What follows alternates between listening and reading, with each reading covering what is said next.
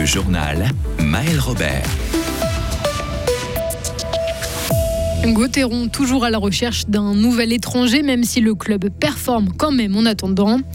La sidération, l'acceptation et puis la combativité de retour aux affaires, la conseillère d'État fribourgeoise Sylvie Bonvincent-Sonance revient sur l'épreuve du cancer qu'elle vient de traverser. Et puis la Suisse va envoyer des trams dont elle ne veut plus en Ukraine, mais avant, quelques adaptations sont nécessaires. Deuxième du classement, Fribourg-Gotteron accueille Ambri Piotta. Neuvième ce soir. Les Dragons sont sur une série de trois victoires d'affilée. Le tout sans apport d'un nouvel étranger, même si le club est actuellement à la recherche d'un renfort pour la suite de la saison, mais pas n'importe quel prix. L'entraîneur Christian Dubé. L'équipe va bien. nos étrangers euh, marchent euh, à pleine capacité. Donc, euh, je voulais pas aussi apporter quelqu'un puis créer un peu de la, de. Donc, c'est pas toujours une bonne chose non plus ou un bon message pour les gars qui sont ici. Et honnêtement, même attaquant ou défenseur, on va prendre le meilleur joueur possible. Fribourg-Gotteron, Ambri Piotta. Le match débute tout à l'heure à 19h45. Léo Martinetti et Michael Ngoy seront aux commentaires dès 19h30. Marco Odermatt détrôné tout à l'heure du Super G de Wengen. Le Nidwaldien a fini deuxième. Il s'est fait devancer par le Français Cyprien Sarrazin. Deux autres skieurs suisses ont terminé dans le top 10, Justin Murisier et Stéphane Rogentin. Mais pas le fribourgeois Alexis Monet. Lui n'a pas marqué de points. Il a terminé 33e. Et ce matin, lors du Super G de Tsaurense, c'est la Suissesse Lara Berami qui a terminé à la troisième place. Et demain, c'est dans cette station que la fribourgeoise Noémie Colli fera son retour en Coupe du Monde de ski alpin. La Rochoise de 25 ans a convaincu ses coachs lors de l'entraînement. Elle revient donc près d'une année après sa dernière participation au plus haut niveau. À Bulle, une enquête est ouverte après l'interpellation d'un cambrioleur présumé, un homme de 23 ans interpellé cette nuit un peu avant minuit près de la gare. C'est un témoin qui a donné l'alerte. Selon la police fribourgeoise, il a été auditionné puis relâché. Six plaintes ont été déposées. Sylvie Bonvincent-Sonance s'apprête à reprendre ses fonctions. La conseillère d'État en charge de la formation et de la culture revient après deux mois et demi d'absence pour des raisons de santé. Une tumeur cancéreuse découverte en bas du dos.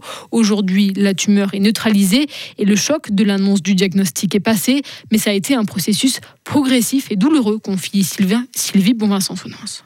D'abord un moment de sidération, et puis je pense qu'il faut passer ensuite par les différentes phases euh, du deuil, c'est-à-dire euh, d'abord la compréhension, après euh, des moments plus difficiles, de d'émotion, on va dire. Je pense que le, moment important, c'est quand les médecins vous disent on a, on sait ce que vous avez, on a des solutions. Et à partir de là, on est en mode combatif. Et, je pense que c'est à partir de là qu'on se construit puis qu'on va vers la guérison. Et, et c'est vrai qu'il y a eu un moment charnière où j'ai pu vraiment reprendre en main les choses avec les médecins. Et ça, ça a été un bon moment. Et chaque jour, quatre personnes apprennent qu'elles sont atteintes d'un cancer dans le canton de Fribourg. Une aide qui peut aller jusqu'à 2000 francs pour des panneaux solaires. C'est ce que propose désormais la ville de Bulle pour inciter les propriétaires à franchir le pas.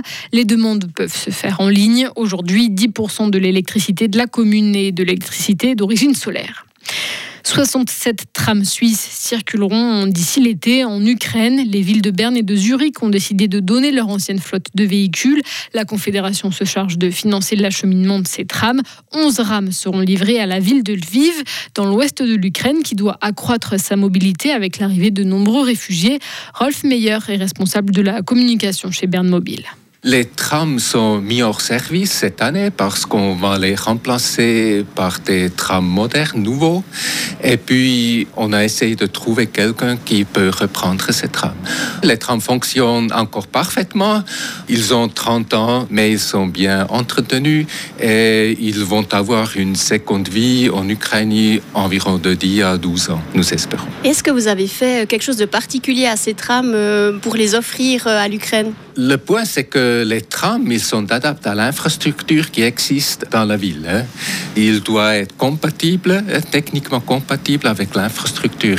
Il faut faire quelques adaptations, mais en principe, ils peuvent circuler sur euh, les voies de la ville de Lviv. Et Berne va aussi s'occuper de former quatre employés de la compagnie des transports publics ukrainienne pour qu'ils puissent conduire ces rames helvétiques. À l'étranger, Gaza coupé du monde, Internet et le téléphone ont de nouveau été coupés aujourd'hui selon l'opérateur palestinien alors que l'offensive de l'armée israélienne se poursuit sur ce territoire assiégé. Gaza qui a reçu un convoi humanitaire aujourd'hui du carburant et du matériel médical envoyé par l'OMS, une première depuis un peu plus de deux semaines.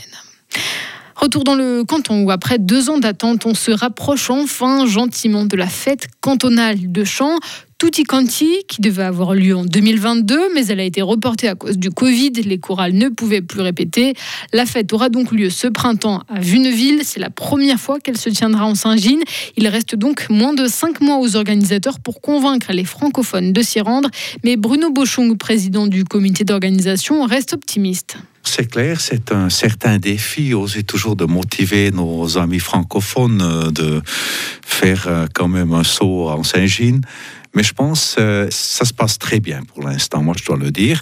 Tout d'abord, Vuneville, c'est quand même un endroit qui est assez connu aussi dans la partie francophone parce qu'il y avait déjà en 2015, il y avait la fête cantonale de musique qui est à Vuneville, ce qui était un grand succès. Il y a beaucoup de personnes qui se souviennent bien.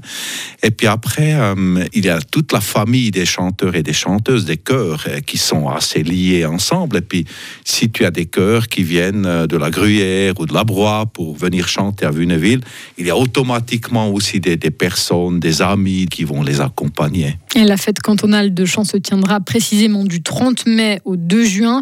Pour l'instant, 75 chœurs sont inscrits. Les organisateurs attendent 6000 spectateurs. Enfin, les cinémas suisses ont enregistré plus de 10 millions d'entrées en 2023. Fréquentation en hausse de 20% par rapport à l'an passé. Fréquentation portée par Barbie, film le plus vu en Suisse romande, mais aussi par Avatar 2 et Super Mario Bros. le film. Mais la fréquentation n'a revanche pas retrouver son niveau d'avant la pandémie. Retrouvez toute l'info sur frappe et frappe.ch. Le temps du week-end, samedi, c'est de la grisaille assez étendue entre le Jura et les Préalpes avec du soleil en montagne. Il va faire de moins 6 à 1 degré sur le de moins 4 à 1 degré, moins 7 en Valais, moins 9 par exemple à la Chaux-de-Fonds. Concernant euh, dimanche, ça reste toujours assez froid avec un temps plus nuageux. Il va faire entre moins 6 et 2 degrés lundi, entre moins 5 et 2 degrés.